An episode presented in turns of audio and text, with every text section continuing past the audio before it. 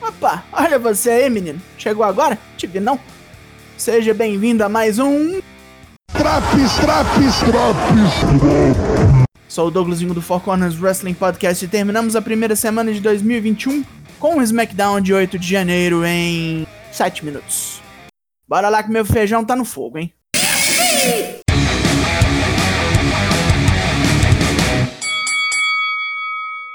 Mais uma vez descem Roman Reigns, Jey Uso e Paul Heyman para o ringue, enquanto os comentaristas enaltecem Roman na base da groselha falada.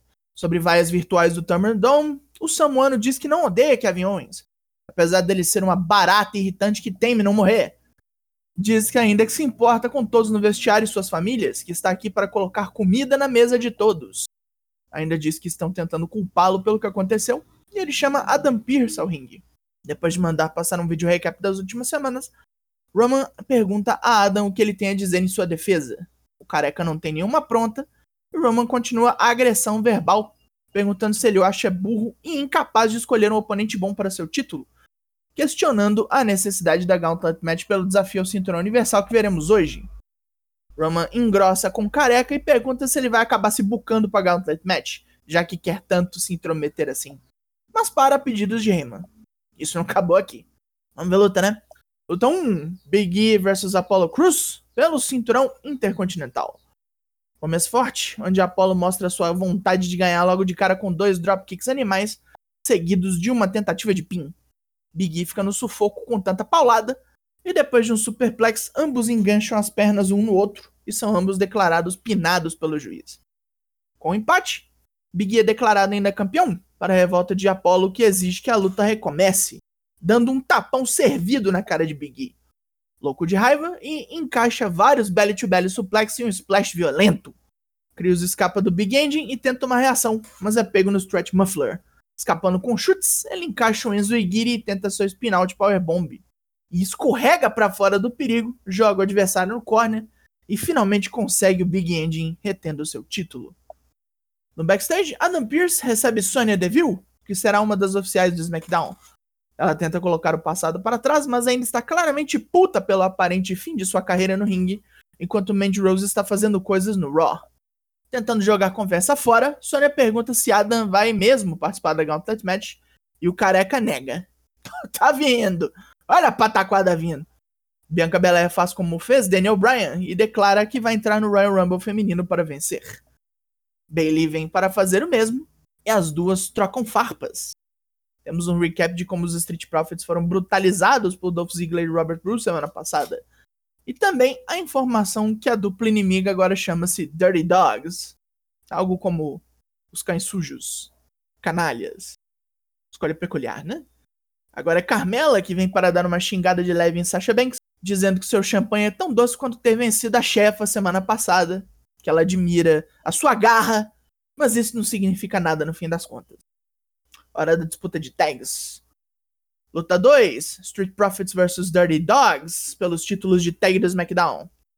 Com Montes fora ainda meio machucado pelas porradas da semana passada, Ziggler e Rude o transformam em alvo mais uma vez.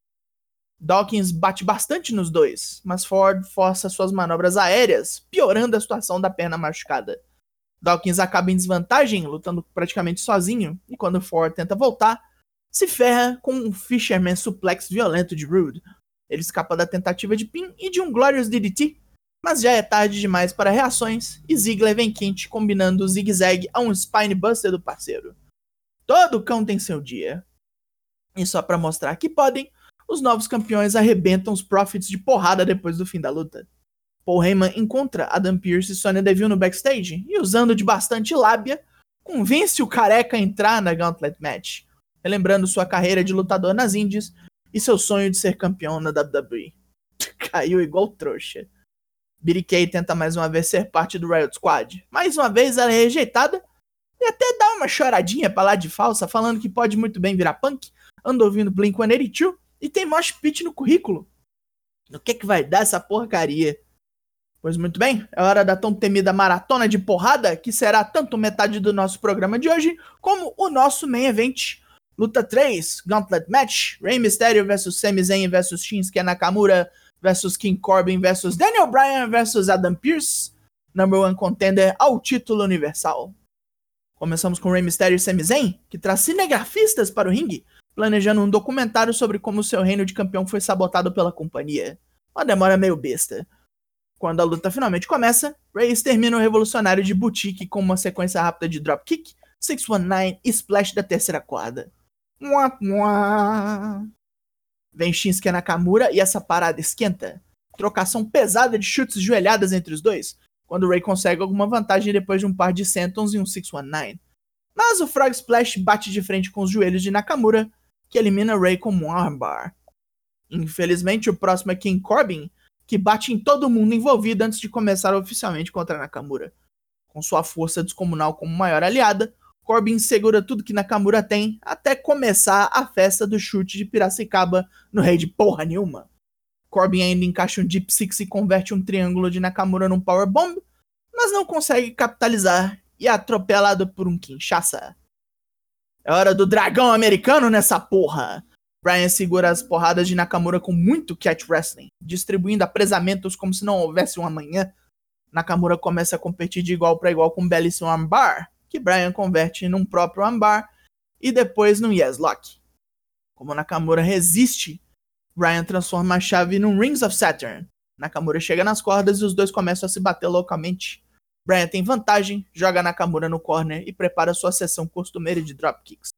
Ele acerta dois, mas no terceiro, Nakamura contra-ataca com um Kinshasa 100% letal. Brian está decepcionado, mas se levanta, ajuda Nakamura a ficar de pé e os dois até apertam as mãos. O último oponente, Adam Pearce, é trazido ao ringue por Roman Reigns e sua comitiva. Meio hesitante em entrar e lutar com Nakamura, Pearce é ajudado por Reigns e Jay, que arrebentam com o japonês. Pearce finalmente entra no ringue, onde Roman diz que vai continuar fazendo o que bem entender, que o SmackDown é dele e Pierce é um mero empregado. Mas a lição ainda não acabou. Jay dá um tremendo super kick no careca e joga seu corpo inerte sobre o de Nakamura. E assim, Adam Pearce torna-se o number one contender ao título universal. Vamos ver se o pobre funcionário chega vivo no Royal Rumble. Eu chamei o SmackDown de gangorra uma vez, e alcunha ainda vale. Vamos lá. Pontos positivos? Talvez a melhor luta dos Street Profits desde que eles subiram, um trabalho hercúleo de reabilitação em Shinsuke Nakamura nessa Gauntlet Match, que ao deixar o programa de certa forma mais curto, fez dele melhor e mais redondinho. Pontos negativos? A luta entre Big E e Apollo Cruz não precisava de um false finish e foi prejudicada pelo recomeço. E alguns bots atrapalharam bem a Gauntlet Match. Estamos olhando para você, Corbin! Mas ainda fechou no positivo, o SmackDown dessa semana leva a nota 7 de 10. Fechou esse Drops. Como sempre, relembrando que tem mais três drops semanais. Se você não ouviu, confere lá. Também relembrando que o Four Corners está em hiato, mas nós voltamos na semana do Royal Rumble. Enquanto isso, já foi ver lá o nosso Discord, bater um papo com a gente? Se não, tamo lá. Eu sou o Douglas Jung, nós somos o Four Corners Wrestling Podcast e eu volto semana que vem. Logo mais, tem mais. E até.